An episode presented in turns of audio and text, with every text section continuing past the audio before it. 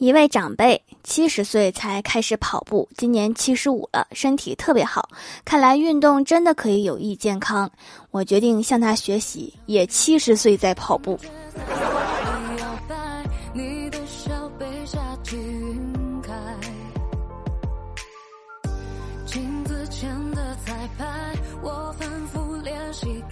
Hello，喜马拉雅的小伙伴们，这里是糗事播报周二特萌版，我是你们萌豆萌豆的小薯条。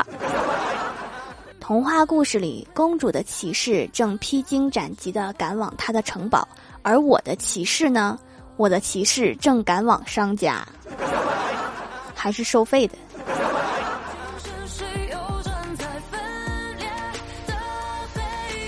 我老爸吃饭总是吧唧嘴儿，吃饭快，声音又大。早上我老爸正吃饭，然后我老妈拿出手机在跟旁边的人语音聊天。不一会儿，我妈突然对我爸说。你能不能小点声？别人净听你吃饭的声了。问我是不是在喂猪？闭眼仔细听，还真的挺像。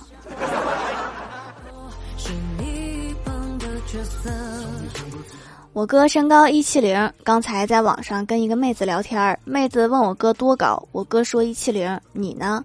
妹子说我们差三厘米。然后我哥当时毫不犹豫地安慰妹子说：“女生一六七很高了。”结果妹子默默地发了一句：“我一七三。”这也太高了吧！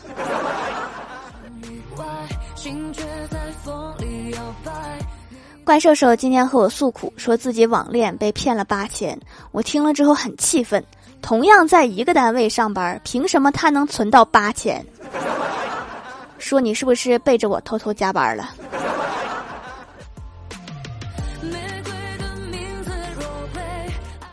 怪兽兽是一个吃货，中午吃完饭跟怪兽一起去逛街，他看上了一件羽绒服，想问服务员里面是什么填充物，结果他指着那件羽绒服问售货员：“你好，请问这里面是什么馅儿的？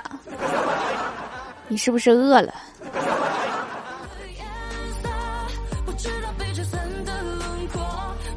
李逍遥费尽心思，终于约到了女神吃饭。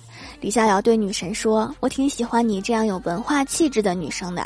对了，你在哪个大学呀？”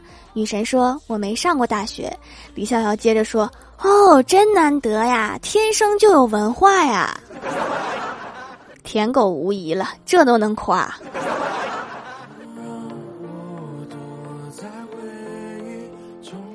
郭大侠和郭大嫂去逛街，来到一个专卖店。郭大嫂说：“霞霞，我喜欢这双鞋。”郭大侠看了看，八千八百八十八，然后说到：“这钱可能不够啊，我只带了一半。”郭大嫂转身指着另外一双说：“那就买这个四千的吧。”然后郭大侠面无表情地说：“我带了一半，只带了八十八。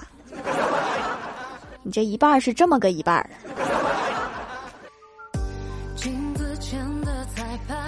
这几天郭晓霞不好好吃饭，郭大嫂他俩没有办法，就只好哄着她，跟她玩石头剪刀布，输了就吃一口，很快一碗饭就愉快的吃完了。今天郭大侠工作有些多，回来的晚了，刚进家门，郭大嫂就把碗递给他说：“老公，你来吧，我实在是吃不下了。”明明是给孩子喂饭，结果自己喂饱了。你不知道郭大侠邀请我去他们家吃饭，刚进门就看到郭晓霞一边看《西游记》一边手舞足蹈，蹦上蹦下学猴歌。郭大侠就问：“傻儿子，你是孙悟空吗？”郭晓霞说：“正是，你孙爷爷在此。”你们这是演的金角大王和银角大王那集是吗？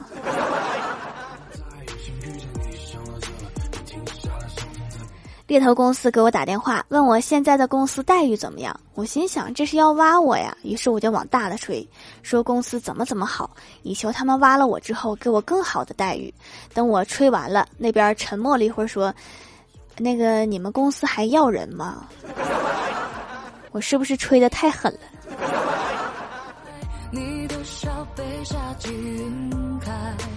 记得上大学的时候，有两个室友，一个室友养了兔子，一个室友养了多肉。然后有一天，他们下课回来，发现兔子把多肉吃了，兔子被毒死了，多肉也没了。然后就看到两个室友，一个抱着笼子哭，一个抱着盆子哭。所以奉劝各位，家里养多肉就不要养兔子。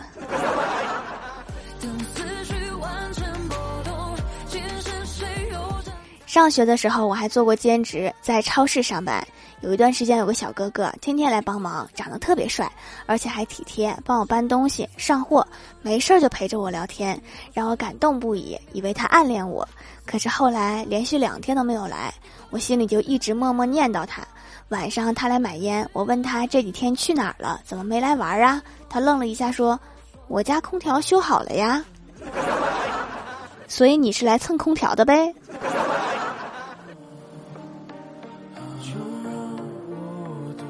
昨天在一家米粉店吃粉，一家三口进来，小孩三四岁的样子，他妈妈出去了一下，他爸逗他说：“你妈跑了，不要你了。”小女孩淡定的说：“你老婆跑了，你都不急，我急啥？”现在小孩都这么成熟了吗？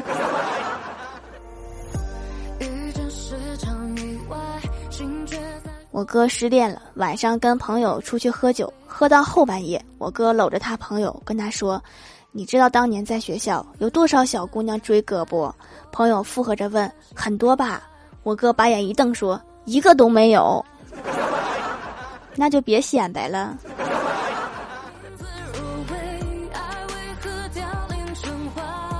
Hello，喜马拉雅的小伙伴们，这里依然是糗事播报周二特蒙版。想听更多好玩段子，请在喜马拉雅搜索订阅专辑《欢乐江湖》，在微博、微信搜索关注 NJ 薯条酱，可以关注我的小日常和逗趣图文推送，也可以在节目下方留言互动，还有机会上节目哦。下面来分享一下听友留言。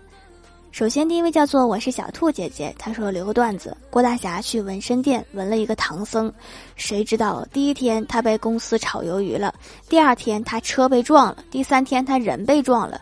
于是郭大侠去找太二真人，太二真人听了他的诉说，摇了摇头说：“你什么都不纹，就纹个唐僧，他有九九八十一难，你才三难，回家等着吧。”唐僧还有三个徒弟呢，你就自己，你比唐僧难多了。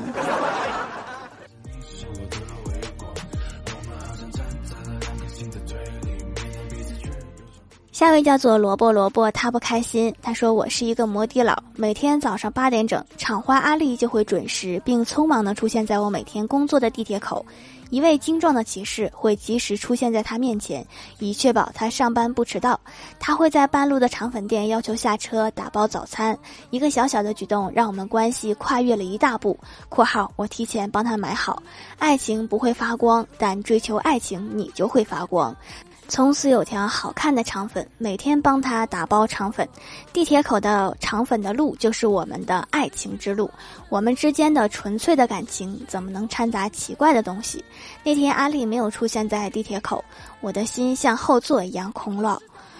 兜兜转转又遇上阿丽，爱情真是妙不可言。（括号看到阿丽跟他厂里主管在一起了。）生活总是让人遍体鳞伤，但重要的不是治愈，而是带着病痛活下去。我刚才好像读了一部电视剧。下一位叫做幸优仰望星空，他说上班休息时，条条闲来无事就和欢喜讨论以后结婚的事情。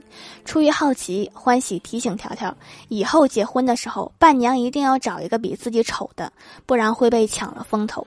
条条若有所思地说：“我可以找你。”然后环顾四周，担心地说：“那你能找谁呢？”痛失了一次给闺蜜当伴娘的机会，都怪我太好看了。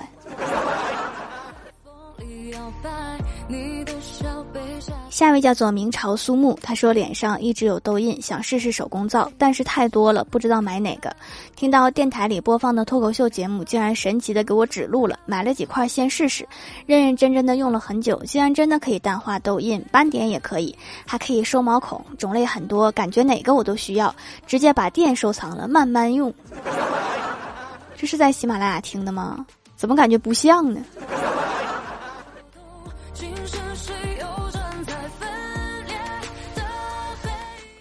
下一位叫做快乐加倍有幺三幺四，他说我严重怀疑丘比特是不是把射我的箭拿去烤串了？他应该是开了一个烤串店，所以现在单身的人越来越多了。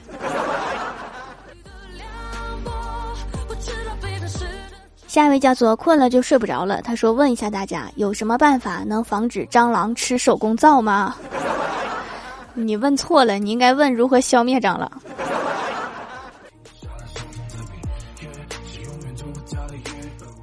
下一位叫做爱做梦的米勒，他说：“条条不是说老妖都是家里最受宠的吗？也不一定啊，我在我们家地位就忽高忽低。”下一位叫做陈丹丹，很美。她说以前用叙利亚古皂，后来发现它们是热制的，洗完脸很干，而且贼贵。后来做了下功课，冷制皂才更好。来主播小姐姐店里买了几块，个头大，用起来很省。原来皮肤粗糙，用上超级舒服。惊喜的是，竟然变嫩了。剩下几块继续成熟着，让它们变成老皂，用起来更舒服。对哈，越久越温和，可以养养它们。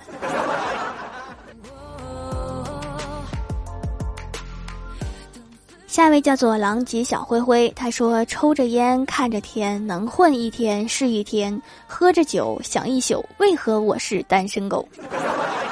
可能你的剑也被丘比特拿去烤串了。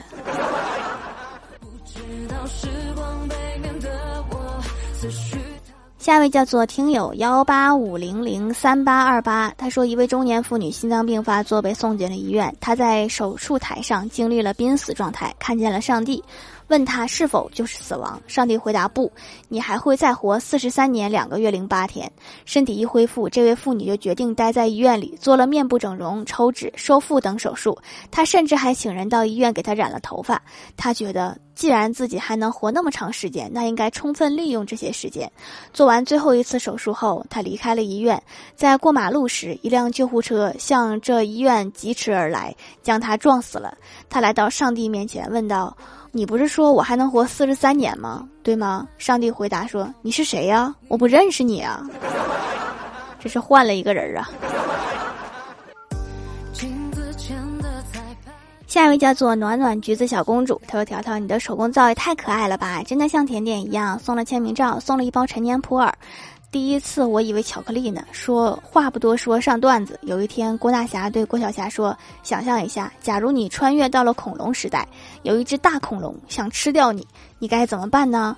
郭小霞说：“立刻停止想象。”这傻孩子也有机灵的时候。